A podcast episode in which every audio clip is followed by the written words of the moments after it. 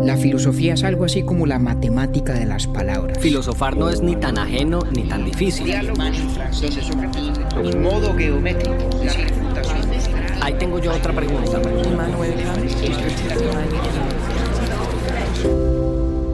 Urbi et Orbi a la ciudad y al mundo. Buenos días, buenas tardes, buenas noches. Dice el compañero, es decir David, que el capítulo de hoy es un regalo de mi parte para él. Lo cierto es que la línea editorial de Urbi et Orbi consiste en satisfacer nuestros antojos por hablar de temas en particular. Unas veces sugeridos por mí, otras veces por él, y con mucho agrado cada vez son más los temas sugeridos por nuestros queridos pelagatos. La de hoy será una conversación sobre un periodo muy específico de la filosofía que a David le despierta una fascinación y un interés muy grandes. La filosofía islámica medieval.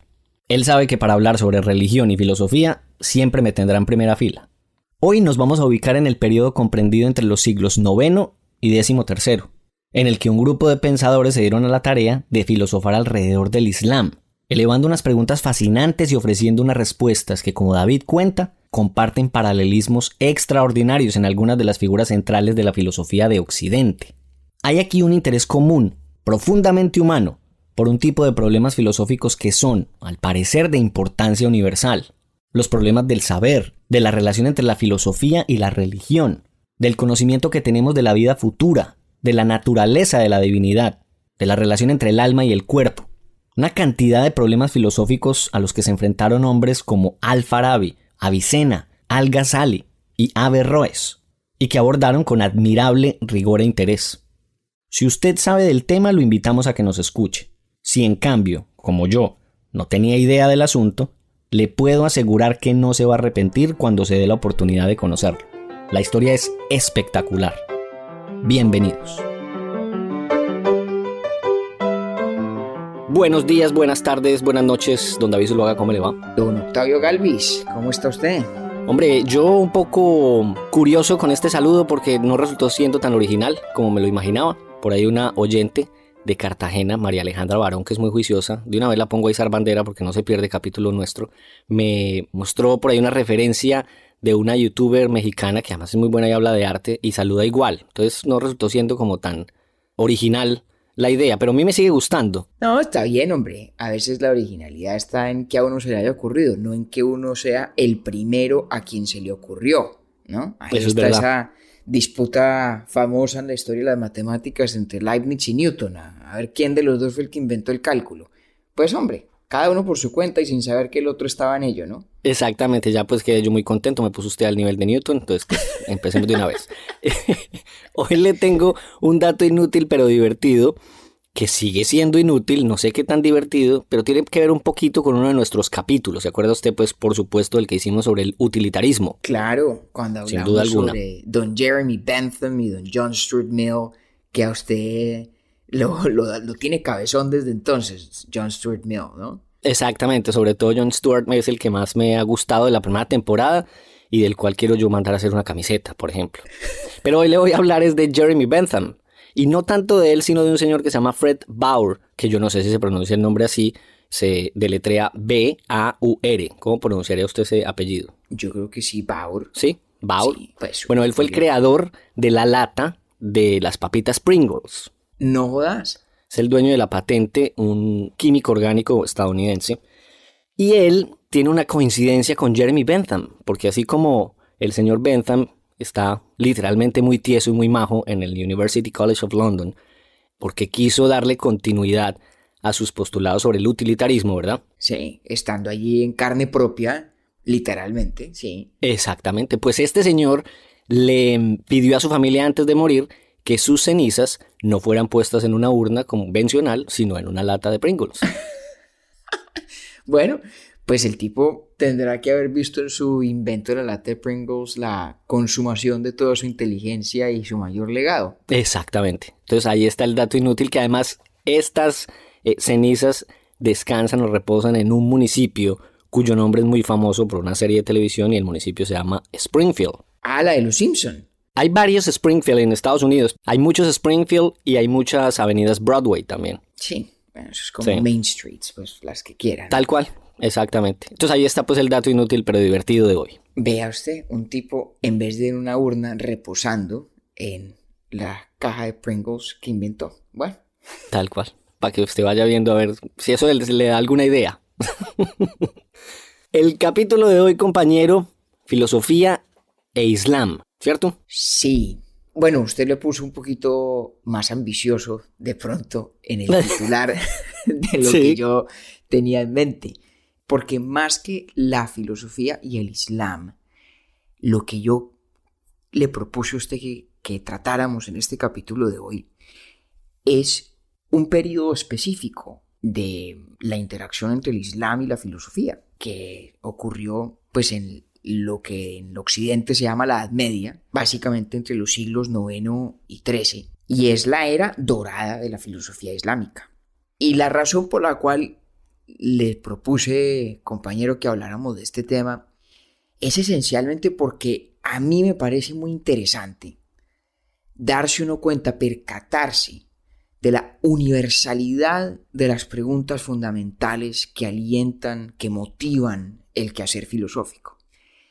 Y cuando uno se queda en el ámbito de la tradición cultural de la que hace parte, pues pierde de pronto un poco la perspectiva de esa universalidad. Yo no soy musulmán, creo que usted no lo es tampoco, don Octavio, aunque los dos, siendo hispanohablantes, tenemos un vínculo lejano en el tiempo, pero importante en lo cultural con el mundo eh, islámico, ¿no? Por la presencia del Islam en, en España durante tantos siglos. Pero digamos que es un universo cultural un poco distante del nuestro. Pero es un universo cultural donde están también las mismas preguntas fundamentales de la filosofía que nosotros hemos ido rastreando desde nuestra primera temporada e incluso muy específicamente las hemos investigado a partir de filósofos particulares que tienen unos paralelos extraordinarios con lo que ocurría en el mundo islámico en esa época dorada de su quehacer filosófico. Entonces, sin ser yo un experto en el tema, pues no lo soy, pero teniendo la curiosidad y la intriga de quien algo ha leído sobre esto, dije, hombre, qué delicia compartir esa intriga que dirige a compartir esa curiosidad por este tema de la filosofía islámica en, el medio de Botardío, pues con Octavio y con nuestros pelagatos. Entonces, yo le pido a usted que me tenga un poquito de paciencia porque no creo tener muchas respuestas, pero sí creo tener algunas excusas para aventurarnos una forma de filosofar, una forma de pensar los problemas de la filosofía distinta de la nuestra, pero con unos paralelos fascinantes. Esa es pues mi muy, muy larga, perdóneme lo extensa, de la justificación de esta idea de este capítulo. Pero incluso, eh, además, no solamente para nuestros oyentes, sino también incluso para mí, eh, que estuve preparándome un poquito, pues con las lecturas que usted me sugirió y demás, la introducción es bastante importante para uno entender cuál es el piso sobre el cual vamos a empezar pues como a construir la conversación. Y ahí yo, lo primero que quisiera decirle o contarle es que en el material que usted más extensamente pues va a describir y que estuvimos revisando para este capítulo, me llamó mucho la atención, sobre todo, no sé si es el punto de partida, pero sí por lo menos la importante referencia que tiene Aristóteles para otros eh, autores ya de la filosofía islámica que por supuesto usted va a mencionar ahora. Y no sé si de pronto puede ser ese un punto de partida o como siempre yo le digo, si de pronto usted lo quiere dejar para más adelante, pues también es válido. Pero cómo es que llega eh, Grecia a ese mundo y, por, y sobre todo Aristóteles? Ah, eso es una magnífica pregunta porque además tiene todo que ver con los diálogos que también existen entre la filosofía islámica y la filosofía propiamente occidental, si se quiere, pues de la, de la traducción europea, eh, latina y cristiana, por decirlo de alguna manera. Porque claro, los, los filósofos islámicos Em, de este periodo, digamos, entre los siglos IX y XIII, que es, como le digo, está dorada, empezando por un tipo como Al-Farabi, que, que, nació por allá en lo que hoy es Turkmenistán, imagínense. Este, todos estos filósofos eh, recogen la riqueza intelectual de la filosofía griega. El punto de partida de su actividad intelectual es la filosofía griega. Platón en eso pues juega un, rol muy importante, pero Aristóteles es de especial prominencia, especial prestancia, ¿no?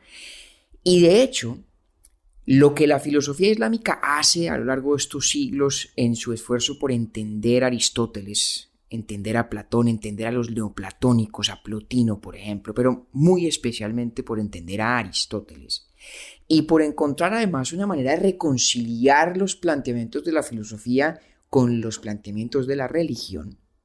Toda esa tarea que hace la filosofía islámica luego viene a nutrir el resurgir de la filosofía en el periodo de escolástica en Occidente. Y de hecho, hay un punto muy importante en la historia de la filosofía medieval occidental em, que ocurre, eh, de hecho ocurre en dos momentos, ¿no? en el año 1270 y luego en el 1277, cuando el obispo de París, ¿sí? un señor Tempier, condena las obras de Averroes y de Aristóteles, lo que se llamaba en ese momento la controversia averroísta, porque Averroes, que era un filósofo islámico, un filósofo musulmán, pero además no solo eso, español, ¿no? Eh, de, la, de, la, España eh, islámica, de la España musulmana, Averroes se había convertido en el gran comentarista de Aristóteles y en la persona cuya interpretación de Aristóteles, digamos, en todos los cánones de cómo leer al griego, al antiguo y gran griego Aristóteles, en, eh, en la Europa latina del siglo XII y el siglo XIII y el siglo XIV. Hasta que llega este obispo y dice, bueno, es que un momentico, lo que dice Aristóteles, lo que dice Averroes, tiene grandes inconsistencias e incompatibilidades con la fe cristiana. Pero entonces me devuelvo. Ese es un problema que en, en el mundo occidental se volvió central a los esfuerzos de la filosofía escolástica, del medioevo tardío, la modernidad temprana, lo expresa perfectamente ese decreto de Monseñor Tempier condenando desde París las obras de Aristóteles y Averroes en el siglo XIII, pero ese era un problema que los, los filósofos musulmanes venían elaborando con mucho rigor durante ya dos, tres siglos, con mucha, em, con muy acucioso juicio, lo venían elaborando y lo venían trabajando en un diálogo entre sí muy importante. Entonces, su pregunta es, es de la mayor importancia. Aristóteles es, junto con los demás filósofos griegos, incluyendo Platón y los neoplatónicos en especial, el punto de partida de esta filosofía islámica medieval, pero también el punto de convergencia luego nuevamente con Occidente. Entonces, es una especie de hilo conductor muy importante. ¿Sí? Y, y, le dio forma a muchos debates pues extraordinarios que tuvieron lugar en este periodo, ¿no? Entonces, por ejemplo, Avicena, ¿no? Que es otro de los grandes, de los grandes nombres de la filosofía islámica. Avicena era un estudioso eh, de Aristóteles, pero como el que más. Cuenta Avicena eh, que de hecho se tuvo que leer 40 veces la metafísica de Aristóteles eso leí yo también, impresionante además, porque este hombre era como uno de los padres de la medicina también, ¿no? Total, escribió un tratado de medicina que, que fue súper influyente en Europa, incluso bien entrado el Renacimiento, tal cual. Tipo era un, genio, un, políglota, un hombre eh, versado no solamente en distintas lenguas, sino además en distintas disciplinas del saber, eh, con acceso, digamos, a un acervo cultural riquísimo.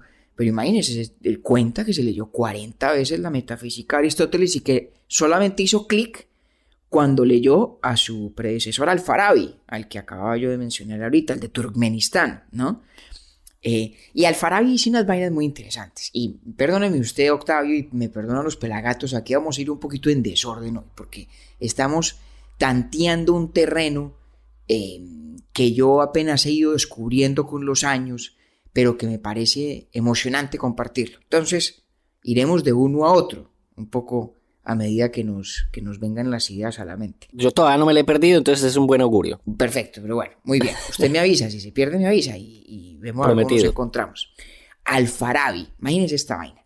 Alfarabi, que es un tipo de los, entre los siglos IX y X, el tipo nació en el 878 de nuestra era, murió en el año 1900, perdón, en el año 950. En esa época, Al-Farabi, musulmán como el que más, sostiene lo siguiente. Dice que la filosofía tiene una especie de prelación, primacía sobre el discurso religioso. Dice, es más, que lo que hace la religión es hacer de fácil acceso popular las ideas de la filosofía a través de metáforas, de símiles, de analogías, de imágenes. Es decir, dice Alfarabi que la religión es algo así como la versión poética, plagada de imágenes, digerible, popular, de fácil acceso, de los planteamientos de la filosofía. Imagínense qué, qué vaina tan impresionante que en ese momento de la historia, ah, un tipo esté diciendo una cosa de esas. Además le voy a decir una cosa, en el, en el episodio pasado nuestro, estábamos hablando de una cosa completamente distinta, y era de un Sócrates desconocedor absoluto del arte y de las figuras literarias. O mejor, una precisión, un Platón. O sea, un Platón, pero es que yo siempre. Sócrates personaje de Platón. Del Sócrates personaje, que es el que a mí más me gusta, pues. Sí, sí, sí. Pero sí, totalmente. Gracias por la precisión porque es muy necesaria. Yo siempre, además, para mí son uno solo cuando es Platón el, de la pluma y, el, y, la voz es Sócrates, pero totalmente es Platón. Y es una tesis muy distinta, ¿no? Total. Aquí tiene un punto de similitud, ¿no? Que es interesante. Y es que tanto en el Platón del que hablamos en nuestro capítulo sobre la caverna y la república, como Alfarabi parecen pensar que la filosofía, digamos, es algo medio esotérico, relativamente esotérico, en el sentido de que es de difícil acceso ¿no? No es cosa a la que todo el mundo pueda aventurarse.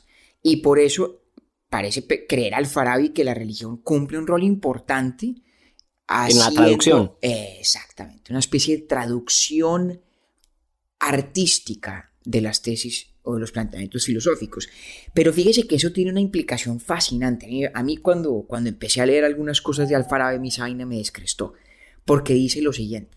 Si una religión es efectivamente la manifestación en metáforas, en símiles, en alegorías, de una filosofía, de una construcción racional o un discurso racional sobre el mundo que subyace a esa religión. Si eso es así, pues significa que cuando las religiones se trasladan de una sociedad a otra, de un mundo social a otro, y aquel mundo social al cual son trasladadas carece de ese sustrato filosófico, de ese discurso filosófico que se supone que está en las bases de lo que la religión expresa, esa religión se corrompe, se hace fanática, se cree, digamos, eh, primera, original, por encima de la filosofía que en principio es la que está expresando. Es decir, se invierten los roles. Además lo dijo en el 900.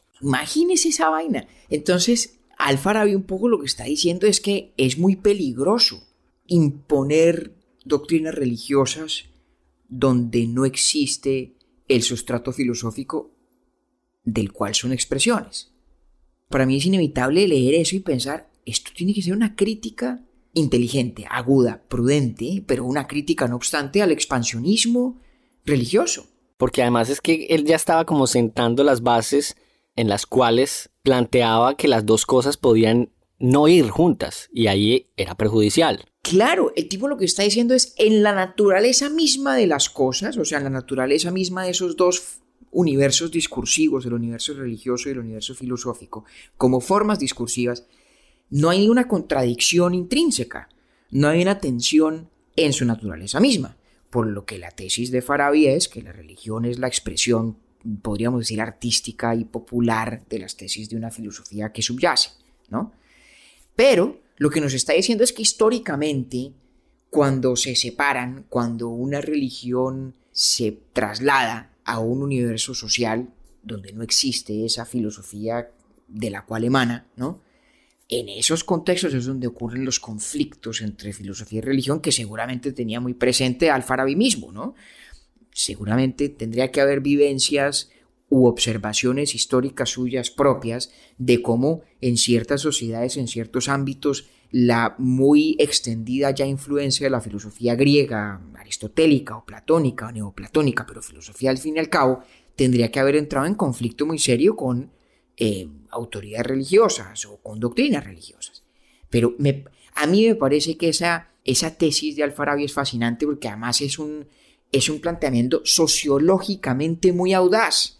¿no? Es una tesis sobre qué es la filosofía, cómo se relaciona con el otro gran universo discursivo del sentido, que es la religión, eh, y además es una idea sociológica de, los de la filosofía y de la religión como fenómenos sociales y cómo interactúan en distintos contextos. Y esa vaina me parece extraordinaria, ¿no? Y además que pues para mí es imposible eh, no dejar de pensar que después de tantos siglos, luego llega otro personaje como Karl Marx y dice lo que dijo respecto a la religión. Claro, digamos que obviamente el universo social en el que está Alfarabi no es uno dado a que haya una crítica radical de religión. No se trata de eso, no creo que hubiera sido su propósito. Muy al estilo de la filosofía medieval cristiana, aquí yo creo que lo que había era un esfuerzo constante por hallar un punto de reconciliación.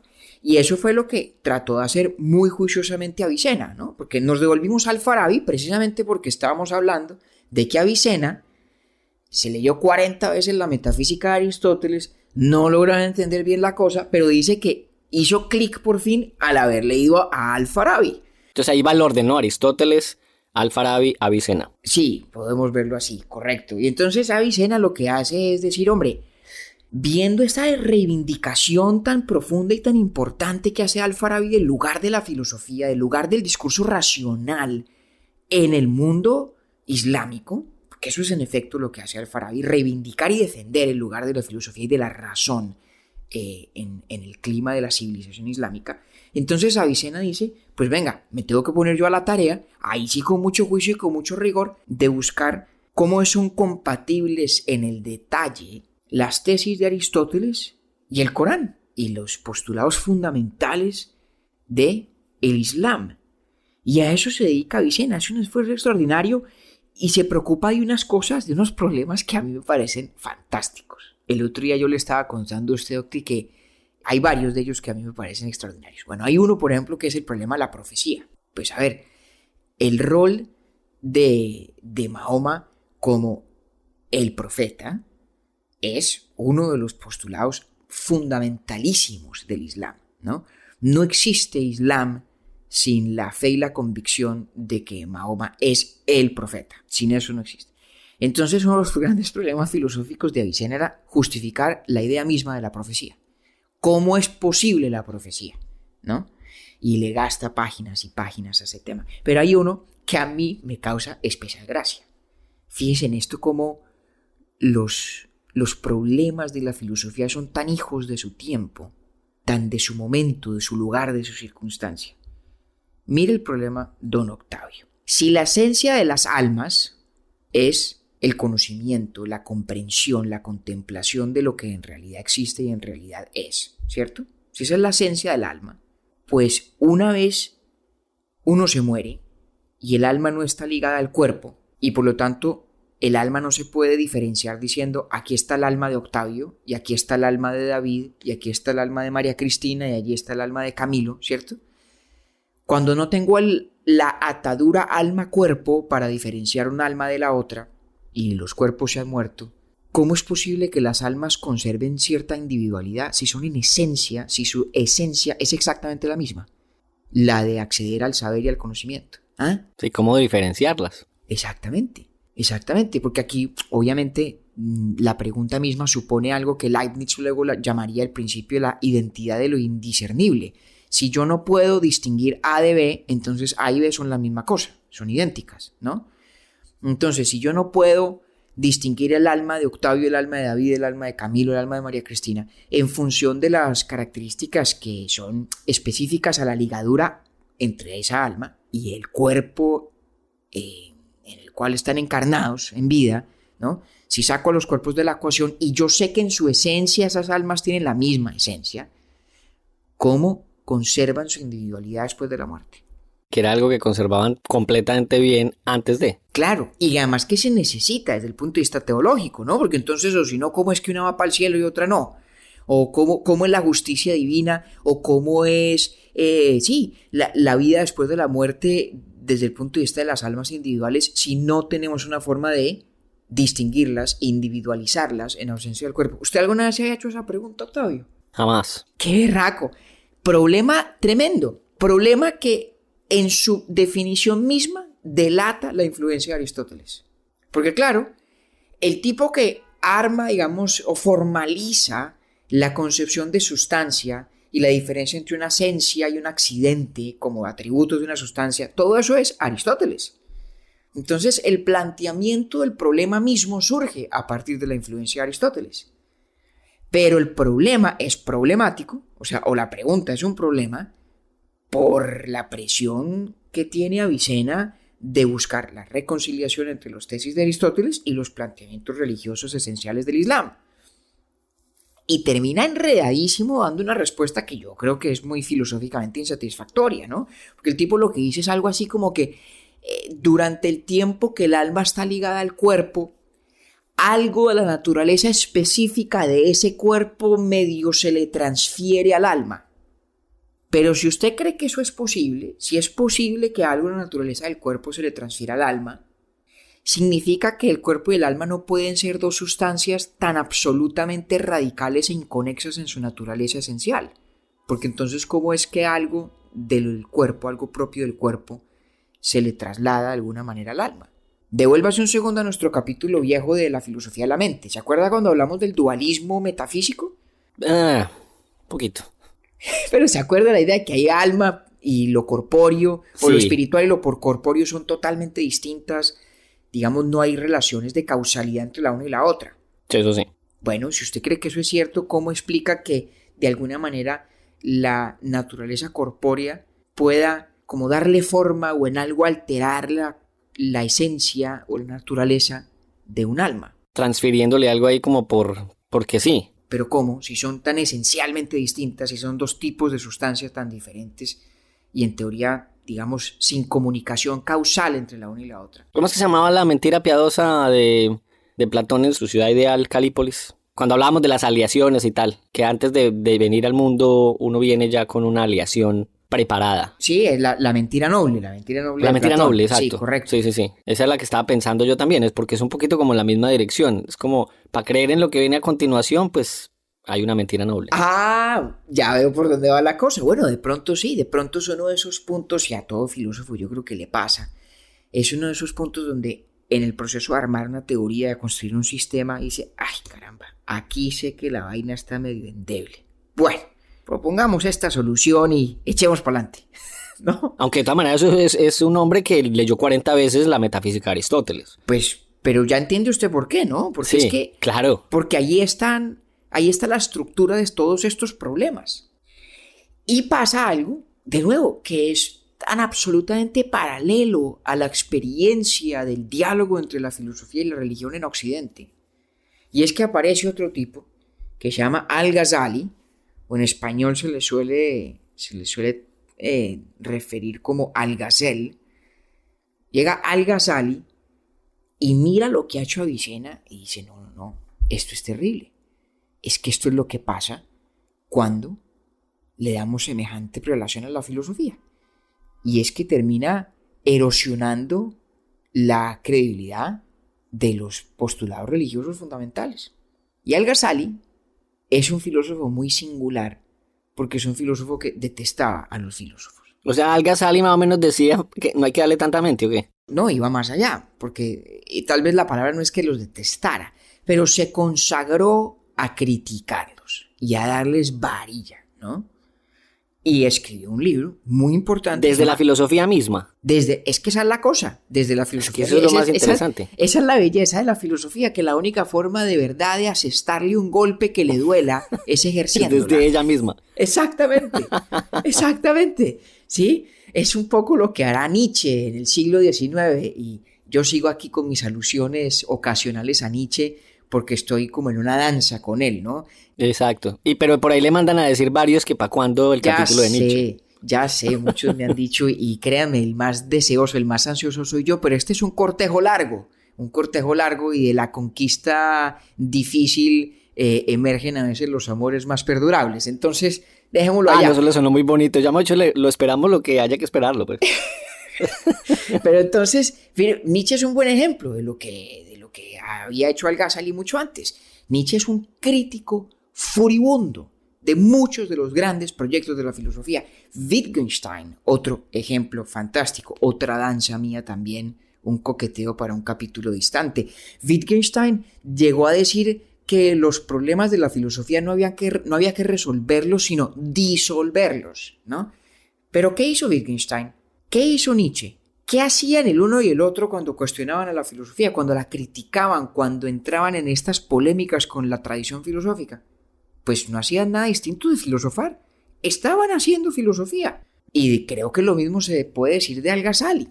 Y así lo lee la tradición. Es un filósofo empecinado en cuestionar la labor de sus predecesores, especialmente de Avicena. Quiero hacer énfasis pues en que en lo que usted ya me contó al comienzo, y es Al-Farabi, Avicena y Al-Ghazali muy musulmanes como ellos mismos, ¿no? Sí, total, total, total, total. Pero Al-Ghazali dice, no, momentico, es que el problema aquí es que la filosofía en últimas conduce al escepticismo y conduce a la negación de una cantidad de postulados esenciales del Islam y escribió, como le contaba, un libro muy importante que se llama La incoherencia de los filósofos. Así, eso, eso me recuerda un poco la, la, paradoja del barbero que pusimos el otro día en Instagram, ¿no? Alga sale diciendo la incoherencia de los filósofos y se pregunta uno si ese postulado abarca al autor de la obra también, ¿no? Exactamente. Y luego escribió otra obra que es, yo creo, un poco la hermana de la incoherencia de los filósofos, que se llama El que libra del error, que obviamente es una referencia a Alá, es una referencia a Dios. Porque Al-Ghazali resulta que tiene una historia que es increíblemente cercana a la de Descartes. No digo en los hechos de sus vidas respectivas, no, no son vidas paralelas, por utilizar aquí el, el título de Plutarco, son proyectos filosóficos paralelos. ¿Usted se acuerda cuando hicimos nuestro capítulo sobre la soledad? Que hablamos de la soledad de Descartes eh, cuando en una noche de invierno emprende ese proceso de duda metódica, rigurosa, implacable que lo conduce a negar todo cuanto creía saber y llegar a la única certidumbre posible del cogito ergo sum, ¿no? El pienso luego existo. ¿Se acuerda de eso? Sí, señor. Pues aquí hay un tipo, Al-Ghazali, que varios siglos antes, para ser exactos, cuatro o cinco siglos antes, estaba ya transitando ese camino. ¿Qué pasa cuando uno empieza a alar la pita de la duda, del escepticismo, de no aceptar como verás nada que pueda estar sujeto al más mínimo cuestionamiento, que es lo que hizo Descartes en su momento, ¿no? Aquello que no puedo creer de manera indudable, allende toda, toda duda, todo cuestionamiento, lo doy por falso. Pues Al-Ghazali se dio a la misma tarea y cuenta en una especie de autobiografía intelectual que hasta en el estilo hasta en la perspectiva literaria es muy semejante a la obra de Descartes, es un paralelismo fantástico. Cuenta el Ghazali que a sus 37 años le dio, tuvo una crisis, eh, bueno, no sé si de fe sea la palabra, una crisis de certidumbre, digamos, una crisis de convicciones. Yo, no, yo la verdad no tengo cómo saber que todo aquello que creo que sé realmente es. Y se dedica a hacer lo que hizo Descartes, como contaba. Y llega a la siguiente conclusión, y es que no hay salida de ese laberinto del escepticismo a través de la razón únicamente. Aquí está la gran diferencia con Descartes. Y por eso Descartes emerge de esa duda metódica con los planteamientos de un racionalismo a ultranza, y en cambio el sale del laberinto del escepticismo para desembarcar en la visión mística, en el sufismo, que son los místicos del Islam, o el misticismo del Islam mejor. ¿Ah? Qué locura eso. Qué vaina más extraordinaria. ¿ah? O sea, el man lo que dice es, puta, si estamos enredados, eso a punta de raciocinio no, no, no se logra. Exactamente. Me dicen, dos, dos grandes pensadores, dos grandes mentes, con una actitud comparablemente crítica, porque esa tesis de Al-Ghazali contra Vicena, esa incoherencia de los filósofos de la que tanto habló, esas arengas suyas, en algo hay una afinidad incluso con las preocupaciones que tenía Descartes de que toda la filosofía anterior a la suya era insuficiente para sentar las bases de la ciencia. Ambos con una actitud sumamente crítica con la tradición filosófica que les precedía. Ambos emprenden este camino del escepticismo, de la duda, pero salen de allí en caminos que para usar esa palabra que es de Borges, porque no es de nadie más, en dos caminos que se bifurcan muy radicalmente.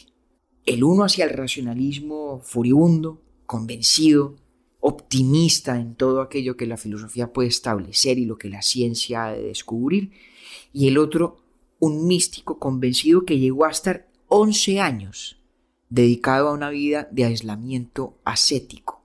Tipo era profesor en una escuela en Bagdad eh, y cuando llega a la conclusión de que este camino, el escepticismo, no tiene salida distinta de la mística, se retira. Y esto ocurre en el año 1095. En el año 1095. tipo se retira a su vida mística. Se va 11 años. Y estuvo 11 años dedicado al misticismo. Qué vaina impresionante. Y además como lo va recogiendo de los otros dos, sobre todo el anterior. Sí, y aquí, pues Qué pena, con a, riesgo de sonar reiterativos con nuestros pelagatos, pero fíjese cómo vuelve a emerger acá esa relación entre lo filosófico y lo esotérico. Sí. Porque obviamente el misticismo es eminentemente esotérico. Es incomunicable para quien no lo haya experimentado. No hay manera de explicar la vivencia mística en palabras que le haga justicia a la experiencia mística misma, ¿cierto? Sí, no, no, no se puede. Mire lo que dice nuestro amigo Al cuando está describiendo pues ese proceso suyo, ese camino de ascenso místico, ¿no? Ahí en esos 11 años. En esos 11 años, sí. Dice lo siguiente, no, no es una afirmación suya, citando a un poeta que decía lo siguiente, no recuerdo lo que ocurrió, Simplemente asumo lo mejor y por favor no me pida que le reporte qué pasó. Miércoles. O sea, todo lo que usted se puede imaginar como, como éxtasis, como, digamos, la cúspide de la realización, de la felicidad, de la clarividencia, todo eso, revuelva todo eso. Haga una sopa con eso que se imagina.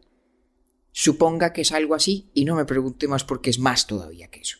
Qué vaina impresionante. Y, obviamente, así como el misticismo es una cosa que, que supone un proceso de iniciación para acceder a él, que empieza, digamos, por la purificación de la persona, empieza por la renunciación, muy parecida a la tesis de la renunciación del sufismo a lo que hablamos de, sobre el estoicismo de, de Epícteto hace también algunas semanas, ¿cierto? Fuera de eso, el otro lado de la actitud esotérica del Gasali es decir, y respecto de la filosofía, como es tan problemática y tan corrosiva, es muy importante que no esté al acceso de todo el mundo.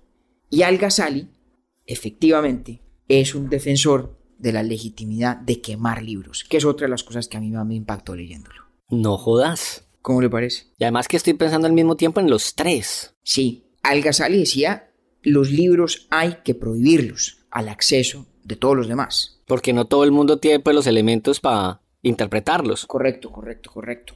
Hombre, debo decir, en aras de la precisión, no creo que, que lo que tuviera en mente o quisiera fuera el exterminio de saberes consagrados en libros.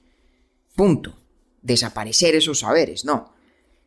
Pero sí muy seriamente restringir el acceso a ellos. O sea, el acto de quemar libros en Al-Ghazali era más en contra de la masificación del conocimiento. correcto, correcto. Sí, más que de la eliminación del mismo. Correcto, correcto, correcto. Y digo yo quemar los libros por, por poner una dosis de, de drama al asunto, pero lo que realmente importa es que no haya acceso a ellos.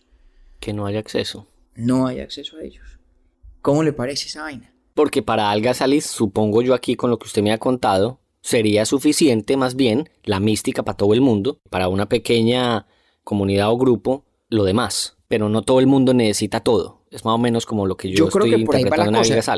Yo creo que la cosa va por ahí. No a todo el mundo le hace bien abrir las compuertas de la filosofía para terminar en ese mismo laberinto de escepticismo en el que Al-Ghazali se encontraba, ¿no? Porque además no todo el mundo va a tener la misma capacidad de ascender la escala de iniciación mística del sufismo para llegar a ese estado ascético de perfecta certidumbre mística, ¿sí? A diferencia de la filosofía, el camino místico sí está abierto a todo el mundo en principio, en la opinión de Al-Ghazali, ¿no? Digamos que él no, él no restringe el acceso al camino del sufismo. Lo que pasa es que es un camino muy difícil y que supone varios procesos iniciatorios, el primero de ellos de radical renunciación en relación con el mundo. Por eso digamos, él, cuando estaba en plena práctica en sufí, se retiró, salió del colegio donde enseñaba, de esa escuela en la que daba clase en Bagdad, y estuvo retirado, aislado. Que esos son los hechos que a mí me causan, o sea, para mí es bastante disiente, tanto en él, sus 11 años, e insisto en, en lo de Avicena, es decir, es que son conclusiones a las que llegan después de un proceso largo y denso. Claro, que es pues lo que usted me ha venido contando además a lo largo de, nuestro ejercicio en Urbi et Orbi, es no llegar a las conclusiones simplemente por tener titulares, sino que detrás, o para llegar más bien ahí, han recorrido un camino que es el que la filosofía permite. Exactamente, exactamente, eso lo hemos hablado muchas veces, lo hablamos sobre Descartes y vale la pena volverlo a, resaltar con Al-Ghazali. Y lo dice él mismo, él mismo dice, después de tanto trasegar, Después de esa crisis de certidumbre que inició a los 37 años, después de sus 11 años de, dedicado al sufismo, Al-Ghazali regresó al mundo de la enseñanza, digamos, eh, dejó atrás, digamos, esa etapa ascética de retiro radical y en el año 1107, pues volvió a enseñar y al volver, después de todo este camino, sus convicciones eran básicamente las mismas que tenía antes de la crisis, ¿no? eran esencialmente las mismas. No cambió aquello que creía, cambió la manera como creía, las razones por las cuales creía. Y dice Al-Ghazali, parece que es una, una afirmación bella, importante. Dice, cuando el vaso del conformismo se rompe, el daño es irreparable. No hay manera de reconstruirlo. Que esto usted me lo ha oído a mí muchas veces que es cuando una persona adquiere el hábito de acercarse al mundo y a las cosas a través de la filosofía, es muy difícil desprenderse. El capítulo pasado lo hablamos. Exactamente, exactamente. El gran Bernard Williams, uno de los filósofos contemporáneos a quienes yo más admiro, como usted bien sabe, decía una cosa muy, muy inteligente. Decía en inglés, You cannot reflect your way out of reflection no hay manera de uno abandonar la reflexión a punta de reflexionar, a fuerza de reflexionar. ¿Sí? Y al Ghazali yo creo que le pasaba lo mismo. Regálame otra vez el fragmento que me leyó ahorita, que es que me encantó. Cuando el vaso del conformismo se rompe, el daño es irreparable. Ese me gustó mucho también, pero el primero, el fragmento de la poesía, del. Ah, el fragmento del poeta. No recuerdo qué pasó, de manera que asumo usted lo mejor y no me pida que le dé un reporte de lo que en efecto ocurrió. Estoy traduciendo pues al, al, español a mano alzada. Se me ocurre que aquí, de verdad, hay, hay una especie de tópico central que recoge muchas de las cosas que hemos hablado desde el primer capítulo de nuestra primera temporada sobre Sócrates, cuando además citamos una, una afirmación suya en el Eutifrón, donde dice, es que yo soy filósofo en contra de mi propia voluntad, ¿no? recoge lo que hablamos en el ámbito de la soledad, cuando hablamos sobre Boesio, cuando hablamos sobre Descartes, lo que hemos hablado de Platón y la República, del filósofo en su caverna, o en la caverna de la cual sale, y hoy vemos en Al-Farabi, en Avicena, en Al-Ghazali, y es esta forma de entender a la filosofía como una manera de vivir, y que obviamente cómo omitirlo, también es cierto del estoicismo, que tiene esa vocación eminentemente práctica, ¿no? Donde la filosofía no es para saber cosas, para aprender cosas, sino para vivir de cierta manera, para vivir mejor. Ahí está la prueba fehaciente de la importancia de ese paso en la historia de la filosofía a Occidente, lo que acaba usted de mencionar de todos los temas que hemos tocado nosotros incluso aquí en el podcast. En parte yo creo que el punto es darse uno cuenta que aquí hay unas preocupaciones, unas inquietudes, unos impulsos humanos que trascienden toda frontera cultural, toda frontera social. Unas, un tipo de preguntas, de pronto cuya forma específica así es muy singular al ámbito en el que uno está, ¿cierto? Pero que responden, como digo, a unos impulsos muy esenciales de quererle ver sentido a las cosas, de querer conferirles sentido, como decíamos en nuestro capítulo de pandemia filosófica, y querer comprenderlas, de asir el mundo con la mente. Y la filosofía en eso es una terna compañera de la humanidad, y lo ha sido en todas las tradiciones. Lo es ciertamente en la tradición islámica, la tradición musulmana, y de maneras que ponen en perspectiva muchos de los temas, muchos de los autores, muchas de las preguntas que son centrales a la tradición filosófica occidental, porque es mucho lo que comparten, además de ese diálogo y esa relación histórica de la que hablábamos al principio de los griegos haciendo su llegada al mundo islámico y la filosofía islámica a su vez devolviéndole a Occidente los comentarios más robustos y más fascinantes sobre la filosofía de Aristóteles, etcétera, etcétera.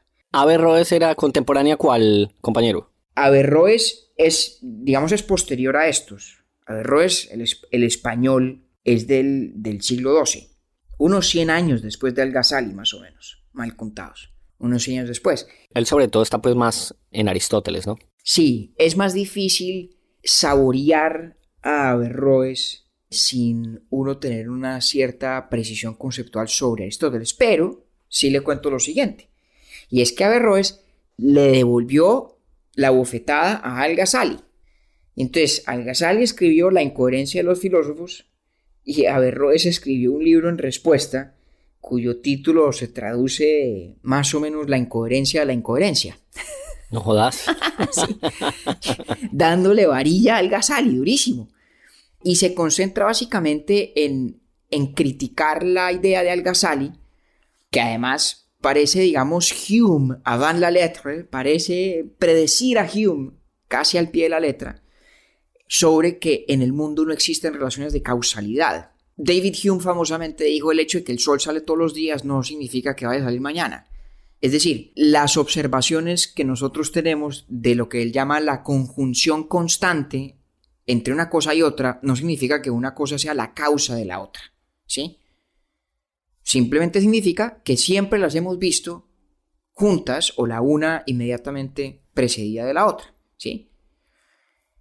Y por lo tanto, dice David Hume, no tenemos fundamento racional para hacer ascripciones de causalidad, es decir, para decir que la cosa A causa el efecto B. Simplemente podemos decir, siempre que hemos visto B, es porque A ha estado antes, o mejor, sin la palabra por qué, ha sido con A inmediatamente precediéndola. O siempre que hemos visto A, hemos visto también B. La conjunción constante observada no es lo mismo que la relación de causalidad. Bueno, esto dice David Hume. Algún día hacemos un capítulo sobre Hume que es fantástico. Eso le iba a decir, que David Hume también es otro de que, estamos en deuda. Es, es bacanísimo y hay que, hacerlo. Que ese le, le gusta mucho a usted y a su hermana Juliana. Exactamente. Ahora, el tema es que Al-Ghazali dice más o menos lo mismo en su crítica de los filósofos. Al-Ghazali hace una crítica muy, muy, muy semejante de la idea de causalidad y Averroes obviamente abre los ojos muerto la angustia y dice es que sin relaciones de causalidad en el mundo no hay ciencia. No hay saberes racionales sobre el mundo, no hay una naturaleza que podamos comprender.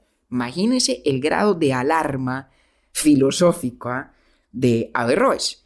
Y muy buena parte de su esfuerzo es la refutación de esa tesis de Al-Ghazali, entre otras cosas con un argumento muy bello. Y tal vez esta es una forma eh, apropiada de clausurar esta, esta divagación, este recorrido forzado y un poco caótico por algunas de las figuras centrales de la filosofía islámica medieval.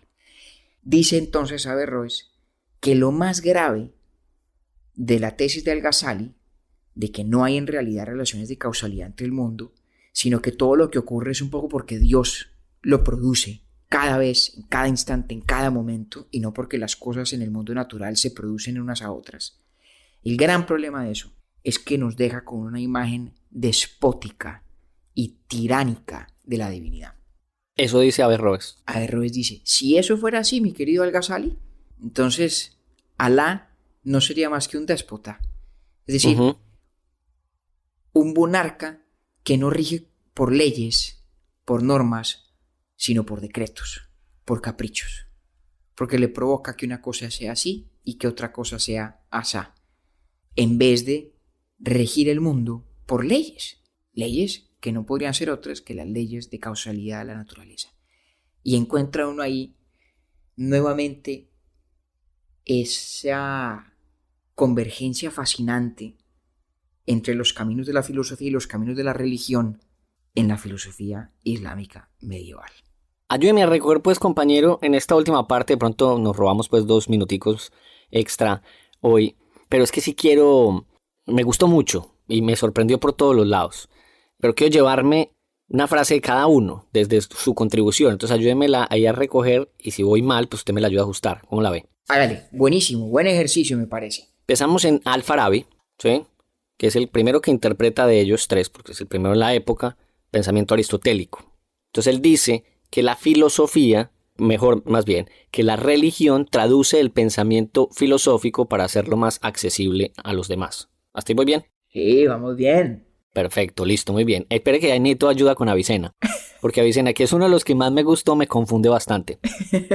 Me confunde mucho, es como su persona.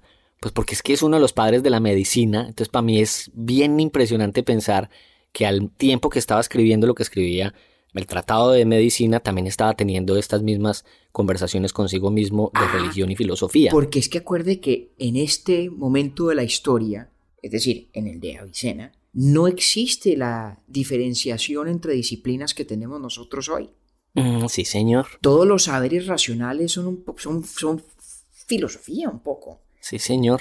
Eso me lo había contado usted incluso en otro capítulo. Claro, hay una diferenciación con la teología, hay una diferenciación con la jurisprudencia, con los jurisconsultos, con los expertos en las leyes, en las normas de la sociedad, pero la filosofía abarcaba lo que nosotros hoy llamamos ciencia. Entonces, Avicena en eso no está cumpliendo dos roles, como lo veríamos hoy, de un científico filósofo. Está cumpliendo un rol, el de filósofo, que inexorablemente era también científico. Entendido. Sí, sí, sí, eso me lo contó usted en otro, en otro, incluso en un par de conversaciones. Entonces, Avicena Ayúdeme a elaborar el de Avicena para que me quede claro porque él me confunde. Avicena es, difícil porque eh, de Avicena hablamos sobre algunas preguntas muy singulares que a mí me causan intriga más que de la estructura de su teoría eh, como un todo. Pero Avicena es el que se toma muy en serio ese reto de reconciliar el detalle de Aristóteles, las tesis y doctrinas de Aristóteles con los planteamientos fundamentales del Islam. Y su contribución creativa más importante a la filosofía es una cosa que se llama la doctrina del intelecto activo o de la inteligencia activa, que no, no la discutimos hoy, eh, tiene su complejidad, pero se la dejo ahí para, para el que tenga curiosidad indagarlo un poquito más, pero su gran aporte es esa idea de que cuando las personas, los seres humanos, entendemos algo, el momento de entender, el acto de comprensión, es un instante en el que participamos de la divinidad, en el que una de las manifestaciones de la divinidad, que se llama el intelecto activo, digamos, se hace presente, se materializa en nuestra propia inteligencia. Exacto, y ahí es el momento en donde él dice, eh, en lo del cuerpo y el alma, que durante la vida puede haber una transferencia que es la que permite la identificación de ese individuo a través de su alma. Eso es correcto. Y la forma de pensarlo al tipo es, él es el gran creador de sistema, el gran, digamos, eh, ambicioso, un poco como el Santo Tomás, como Santo Tomás de Aquino, el que se puso la tarea y de verdad con mucho juicio y con mucho rigor. Esto dice Aristóteles, aquí están los postulados de la fe, aquí es como funciona la vaina. Ok, entonces Avicena es el sistémico. Hey, sí señor. Perfecto. Al-Ghazali lo que dice es, muy bien, mis queridos compañeros anteriores, pero el problema es que si a punta de razonamiento no lo vamos a lograr, el misticismo es muy importante para resolver la ecuación y además es mucho más útil para la mayoría. Por ende, la filosofía no necesariamente tiene que ser de acceso para todo el mundo y ahí entonces quémeme un par de libritos, me hacen el favor. Siempre y cuando me dejen por ahí una copia guardada para los que deben leer. Guardemos una, una copia al menos en la librería del Congreso. Deberíamos, para ser justos con el hombre, deberíamos decir más que quemarlos es prohíbanlos. No los impriman siquiera. Para ser justos con el hombre. Muy bien, me gusta esa precisión. Vale, pero entonces ahí es Algasali, ¿verdad? Y luego llega Averroes un siglo después y también le devuelve las atenciones al otro. Una maravilla. Compañero, muchas gracias, qué berraquera. Todo nuevo para mí. Pues gracias a usted por cogerme la caña, por dejar que nos jugáramos un capítulo que, como le decía, es una, una excursión a marcha muy forzada, con algo de desorden, tratando de abarcar mucho, mucho, mucho terreno sin la profundidad de pronto que uno quisiera en cada uno de sus elementos, pero en aras de, una, de un propósito esencial, y es compartir todos, usted y yo y con nuestros queridos pelagatos, una cierta apreciación por la universalidad de estos problemas de la filosofía y por las cosas maravillosas que se han hecho con ella en tradiciones culturales con las que tal vez no tenemos la misma familiaridad. Totalmente, y esa paridad, eh, que usted que a mí me encanta por los datos de los filósofos de su vida entre Descartes y Al-Farabi. Al-Ghazali. Al-Ghazali, Al-Ghazali, es el, tercero. Me va a tocar ponerle el tercero para poderlo nombrar puede, como. puede ponerle el nombre como se le suele decir en castellano, Al-Ghazal. Eh, mejor, y así no se me confunde con Al-Farabi. Al-Farabi, Avicena, Al-Ghazal, exactamente. Esa de entre Al-Ghazal y Descartes me pareció una locura también. Ah, eso es una maravilla. Y recuerda uno ese dictum tan cierto, ¿no? Nihil novum sub solem. No hay nada nuevo bajo el sol. Creía uno de pronto leyendo a Descartes que era la primera aventura en esos laberintos de la duda radical. Y ahí tiene usted, unos siglos antes ya estaba Algasel o Algasali en lo mismo. Una maravilla eso. Vea, hoy resultamos hablando además pues, del tema principal de todas las deudas pendientes que tenemos. por ahí de capítulos y demás. Esto fue un muy buen compendio del libro de, del libro de apuntes. no del libro de pérdidas, sino de apuntes. Entonces, entonces voy a, aprovechar para saludar a don Cristian Gutiérrez que nos escribió en Instagram em, este mensaje. Entonces para que lo guarde también usted en el libro de apuntes de capítulos pendientes y nos dice, don Cristian, sería excelente un capítulo acerca de la tesis doctoral del amigo David, los tres grandes Rousseau, Hobbes y Kant. Ahí lo tiene pues usted también. Ah caramba, bueno, un día estos. Y hoy los dejamos con un saludo que nos manda Cristina Restrepo que ella es una de nuestras oyentes más tempranas, en términos de, la los primeros que empezaron a escuchar eh, Urbi et Orbi, y además una de nuestras más grandes influenciadoras. Sí, es una auténtica promotora devota de este podcast y eh, por cuenta de, de Cristina hemos dado con una cantidad de oyentes maravillosos, de manera que nada nos entusiasma más que oír de viva voz de Cristina cómo es que le recomienda este podcast a las tantas personas a, quienes se lo ha enviado. Un abrazo compañero para Cristina, para usted y para todos los pedagatos orbinautas. Lo mismo, en Octavio, un abrazo. Urbi et Orbi se ha convertido en un momento muy especial, ya no de la semana, sino de la quincena, porque se alargó la espera. Pero igual vale la pena. Es un espacio de mucho aprendizaje, de una manera divertida, de una manera cómoda, acompañados de un par de personajes que hacen una dupla perfecta. Y la verdad, no me canso de enviárselo y reenviárselo a mis amigos, a mis conocidos, a los que sé que les gusta y que les interesa aprender cosas nuevas, a los inquietos.